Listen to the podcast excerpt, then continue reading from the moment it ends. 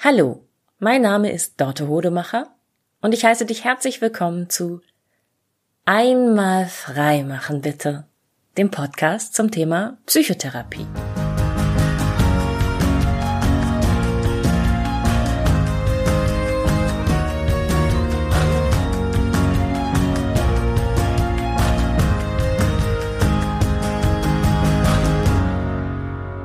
Hallo, herzlich willkommen zur heutigen Folge.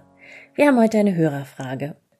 Wenn du hier eine Frage loswerden möchtest an mich, dann freue ich mich wahnsinnig darüber, diese per E-Mail zu bekommen. Äh, schick sie mir doch gerne an info at einmalfreimachenbitte.de. Alles zum Thema Psychotherapie, Persönlichkeitsentwicklung, Coaching, äh, was dich da so umtreiben könnte. Also wie ist das in der Psychotherapie, aber auch eine Frage, von der du schon lange denkst, du würdest sie gerne mal jemandem stellen, der psychotherapeutisch arbeitet. Ähm, genau. Und diese Frage lautet eben von meiner Klientin, wie geht man mit schwierigen Menschen um? Hm, ich habe natürlich so ein bisschen so eine Ahnung, woher das kommt. Äh, wir hatten im Laufe ihrer Therapie so einen Fall, da ging es um eine Kollegin und ich werde das auch gleich mal als Beispiel nehmen. Ähm, denn, also so ganz grundsätzlich dachte ich erstmal, als ich die Frage gehört habe, na, die kann man gar nicht allgemein beantworten. Es kommt ja immer sehr darauf an, was das für ein schwieriger Mensch ist und in welcher Situation man mit ihm umgehen muss. Aber doch, ähm, ich habe nochmal drüber nachgedacht. Ich komme zu dem Ergebnis, dass es schon allgemeine Möglichkeiten gibt, mit dieser Frage umzugehen. Ähm, und zwar ähm, stelle ich dann, ja, so arbeite ich therapeutisch, ich stelle natürlich gerne Fragen zurück. Also, meine Aufgabe erstmal jetzt für dich äh, im Laufe dieser Podcast-Folge, denk an einen schwierigen Menschen, äh, bei dem es dir schwerfällt, mit ihm oder ihr umzugehen. Hm, denken, überlegen, fällt dir jemand ein, jemand, der dich wirklich herausfordert, nervt, den du lieber nicht in deinem Leben hättest, ähm, wo du aber nicht umhin kannst, mit ihm umzugehen oder mit ihr. Hast du? Gut. Okay, dann legen wir los. Erste Rückfrage. Warum findest du ihn oder sie schwierig? Also jetzt erstmal auf diesen Menschen bezogen, was ist an ihm oder ihr so schwierig für dich? Welche Gefühle löst dieser Mensch in dir aus? Und mit welchem Verhalten genau löst er oder sie diese Gefühle in dir aus? Ist es, es ist ja sicherlich eine Art von Ablehnung. Ähm, macht dieser Mensch dich wütend? Ähm, nervt er dich? Ist er dir zu langsam, zu anstrengend, zu laut, zu fordernd? Was ist es genau? Und wenn du dieses Verhalten klar hast und dieses Gefühl, was der andere Mensch damit in dir erzeugt, dann kommt die nächste Frage. Was erlaubt dieser Mensch sich, dass du dir nicht erlaubst? Dieses Verhalten, was dich da so herausfordert, das ist etwas, was du ja nicht in Ordnung findest. Und deshalb vermute ich, dass dieses Verhalten, was du nicht in Ordnung findest, etwas ist, was du tunlichst versuchst zu vermeiden. Hier kommt das Geschenk, hier kannst du was über dich lernen, und zwar, es gibt etwas, was du von diesem Menschen lernen kannst. Du kannst dir da was abgucken und dir mehr von genau diesem Verhalten erlauben, was dieser Mensch sich einfach so herausnimmt, womit er dich triggert und dich fordert. Und ja, das tut er eben oder sie deswegen, weil in dir da ein Mangel ist und eine, eine fehlende Erlaubnis. Mm, in dem Beispiel woran ich denke, bei meiner Klientin, die diese Frage gestellt hat, war es eine Mitarbeiterin, die ihr untergeordnet ist, unterstellt ist, also genau eine äh, Hierarchieebene unter ihr und die so so empfindlich und so zart beseitet war, wenn ich das richtig verstanden habe. Also meine Klientin hatte Angst, ähm, die mal die zu hart anzufassen. Gleichzeitig war sie aber äh, in der Bredouille, ähm, die auch mal einnorden zu müssen oder ihr Grenzen setzen zu müssen oder ihr einfach nur Kritik geben zu müssen. So. Und diese Mitarbeiterin hatte das also so, so geschickt angestellt ähm, oder zumindest für meine Klientin ein so deutliches Signal gesetzt, dass sie, dass sie implodieren könnte, dass sie nicht nicht kritikfähig ist, nicht belastbar ist, dass sie sehr sehr empfindlich ist, dass meine meine Klientin nicht wusste, wie sie daran kommen soll. Und das ist natürlich auch ein Hinweis für meine Klienten, ähm, die Frage, ähm, wo schluckst du vielleicht mal Kritik, die du eigentlich gar nicht mehr schlucken kannst, die dich eigentlich schon ver verletzt? Wo lässt du Menschen dich hart anfassen, ähm, wo du eigentlich gerne so verletzlich rüberkommen würdest, dass man sich das nicht traut? Also vielleicht nur ein klitzekleines bisschen mehr Verletzlichkeit zu zeigen oder vielleicht nur mal in Erwägung zu ziehen, dass es Kontexte gibt, dass es Situationen gibt, in denen man auch einfach mal klarstellen kann, nö, das mir jetzt zu viel Kritik, das ist jetzt, ich habe hier auch Gefühle und ähm, äh, ja, möglicherweise ähm, habe ich die auch mal nicht unter Kontrolle und dann äh, musst du, musst du eben deine Kritik an mich anders verpacken. So, das war also jetzt ähm, das im Fall meiner Klientin. Ich hoffe, du hast dir jetzt inzwischen nochmal dein, deine menschliche Herausforderung angeschaut und ähm, ja, das, das dauert einen Moment, bis man wirklich das zulassen kann, zu sagen, ah, insgeheim möchte ich ein bisschen mehr sein wie dieser Mensch. Und du wirst, wenn du das ein bisschen sacken lässt und öfter mal in dir bewegst, auch merken, du wirst es mit einem anderen Stil machen. Also du musst deine eigene Möglichkeit finden, dir das zu erlauben, was dieser Mensch sich erlaubt. Und dann, dann fühlt es sich auch schon ganz anders an, ne? Dann löst es hoffentlich andere Gefühle in dir aus. Die zweite Frage, die ich an dich hätte, wäre, warum willst du mit diesem Menschen umgehen? Und zwar, wenn wir jetzt mal zu diesem Beispiel von meiner Klientin zurückgehen, da war es ja relativ eindeutig. Sie ähm, hatte das Gefühl, mit dieser Mitarbeiterin umgehen zu müssen, weil sie ihr unterstellt ist. Und gleichzeitig war diese Mitarbeiterin nicht so wichtig in ihrem Leben, dass es sich gelohnt hätte, ähm, den, den Umweg zu gehen, also sie, sie sozusagen aus ihrem Leben rauszuschmeißen. Das ist nur ein Mensch von sehr, sehr vielen, mit denen sie jeden Tag umgeht. Vielleicht hat sie mit dieser Mitarbeiterin auch gar nicht jeden Tag zu tun. Ähm, dafür lohnt es sich nicht, den Job zu wechseln.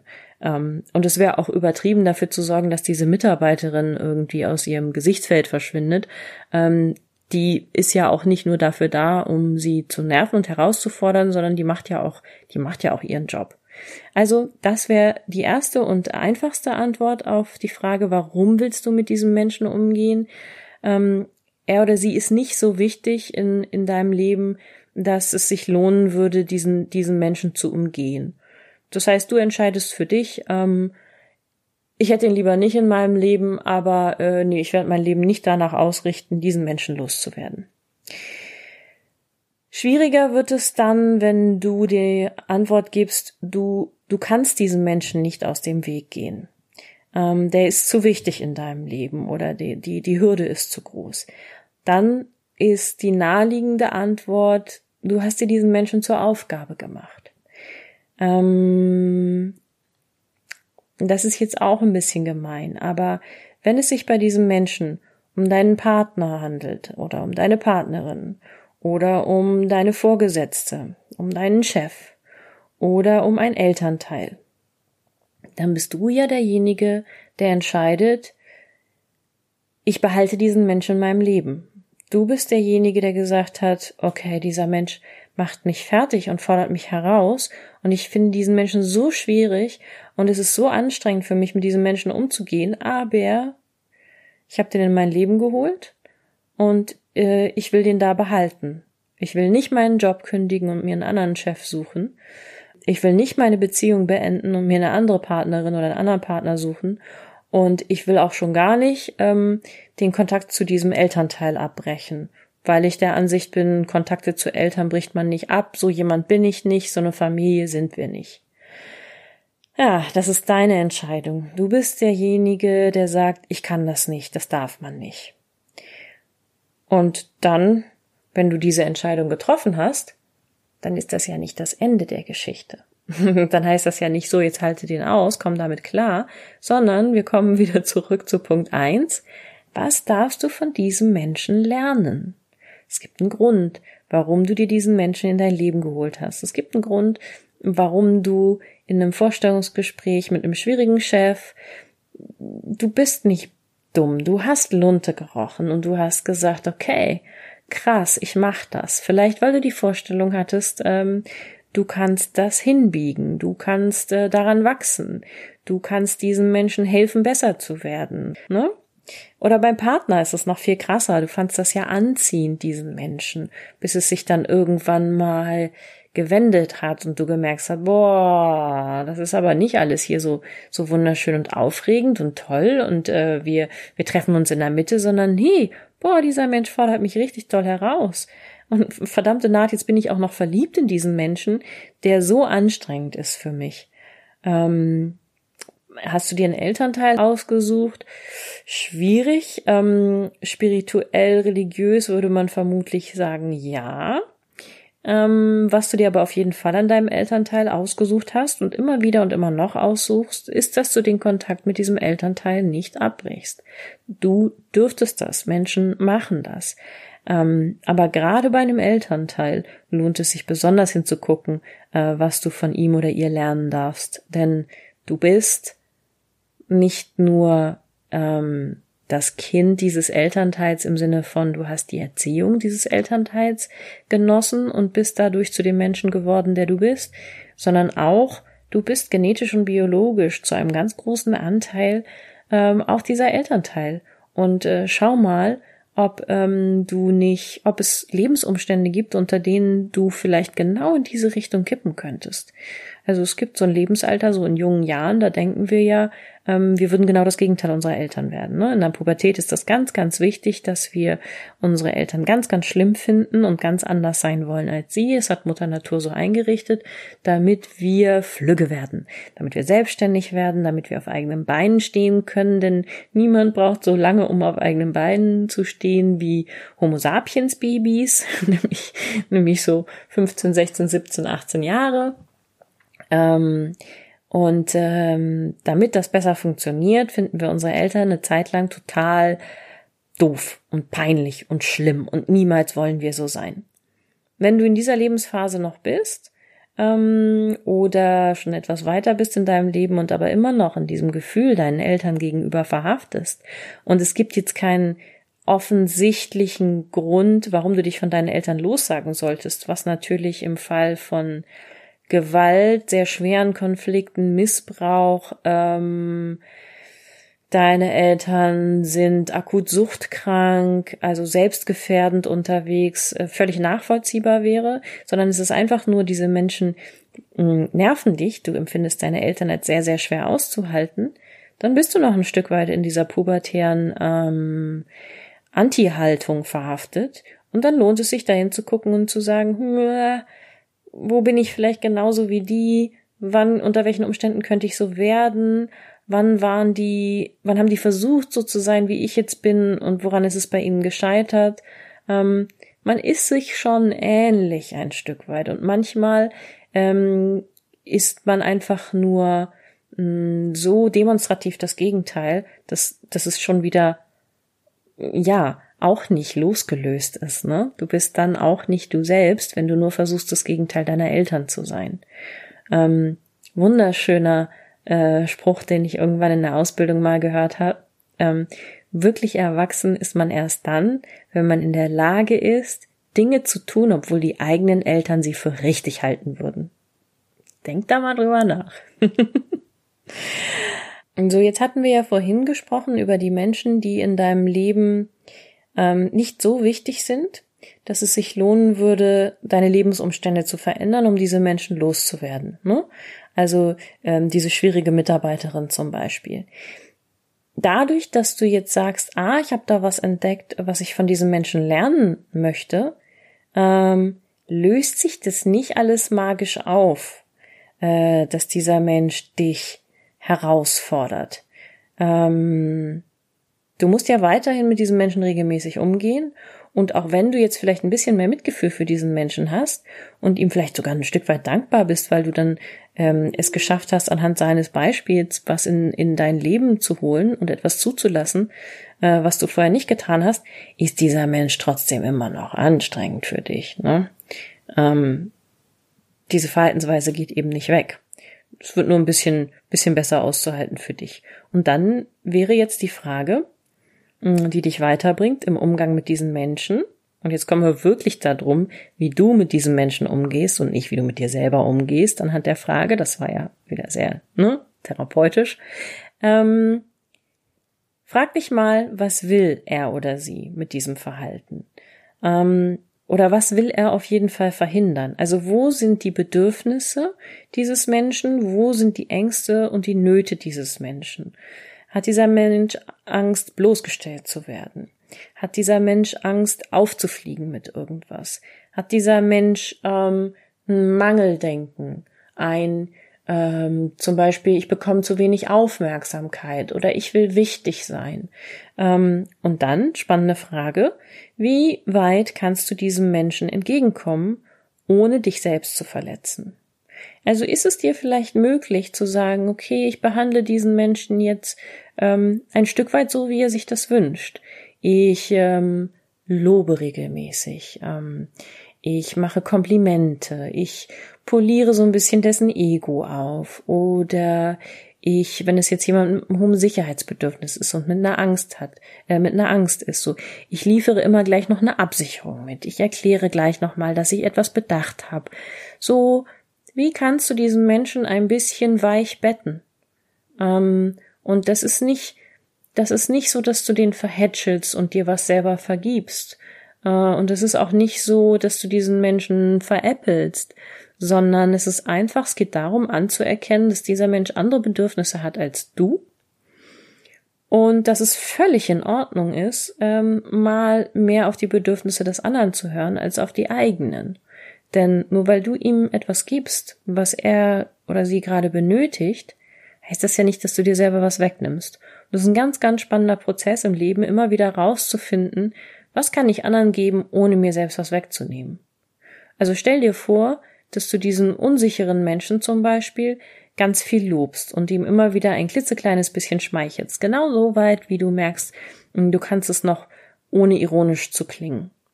Und du siehst dann, wie dieser Mensch aufblüht und sich ein bisschen entspannt und ein bisschen sicherer wird und dass dieser Mensch äh, freundlicher zu dir wird und dich plötzlich auch als Verbündeten vielleicht betrachtet. Dann kriegst du ja was zurück dafür. So, und das hat dich nicht viel gekostet. Es hat dich nur ein bisschen größer gemacht, du hast dich ein bisschen weicher und weiter gemacht. Und äh, du hast eben die Fähigkeit hinzugewonnen zu loben und äh, vertrauensvolle Beziehungen aufzubauen und gleichzeitig für dich herausgefunden, was du geben kannst, ohne dass es dir etwas wegnimmt. Ja, und wenn du jetzt einen schwierigen Menschen im Kopf hast, ähm, der dich immer noch beschäftigt, dann spiel das gerne mal durch. Ähm, beweg das ein paar Tage in dir. Guck ganz genau hin, ähm, ob es eine Lektion für dich zu lernen gibt. Etwas, was du, eine Scheibe, die du dir von ihm abschneiden kannst. Oder ob es was für dich zu lernen gibt im Sinne von, du kannst jemandem was geben und Zugeständnisse machen und ihm entgegenkommen, ohne was zu verlieren. Und äh, dann ist es ja auch ein Gewinn für dich. Und wenn du das jetzt getan hast, wenn schon ein paar Tage vergangen bist, sind, dann, dann schreib mir doch gern äh, eine E-Mail. Und dann bin ich gespannt, einfach zu hören von dir, wie es dir gegangen ist mit diesem, mit diesem Prozess und mit dieser Frage, wie geht man mit schwierigen Menschen um. Falls du Lust hast, noch ein bisschen mehr zu diesem Thema zu lesen, habe ich einen Buchtipp für dich. Das ist ein Buch, das habe ich einige Jahre lang nicht mehr in der Hand gehabt. Es fehlt auch gerade in meinem Regal. Ich habe es irgendjemandem mal ausgeliehen. Und es heißt Der ganz normale Wahnsinn vom Umgang mit schwierigen Menschen von François Lelore, einem Franzosen, ähm, der auch andere Bücher geschrieben hat, wo ich gerade nicht drauf komme. Ich schreibe es in die Show Notes. Ähm, ganz fantastisches Buch, weil da eben ganz unterschiedliche Typologien auch von schwierigen Menschen aufgeführt sind und da diese Beispiele auch durchexerziert werden. Also ich habe es jetzt nicht mehr genau im Kopf, aber ich bin mir ziemlich sicher, dass es, dass es ähnlich ist wie das, was ich dir gerade erklärt habe. Dass da, genau, da werden auch so seitenweise so die Bedürfnisse von diesen jeweiligen schwierigen Menschentypen ähm, erklärt. Ja, da würde ich sagen, das war für heute einfach mal die Folge. Vielen Dank fürs Zuhören und bis bald.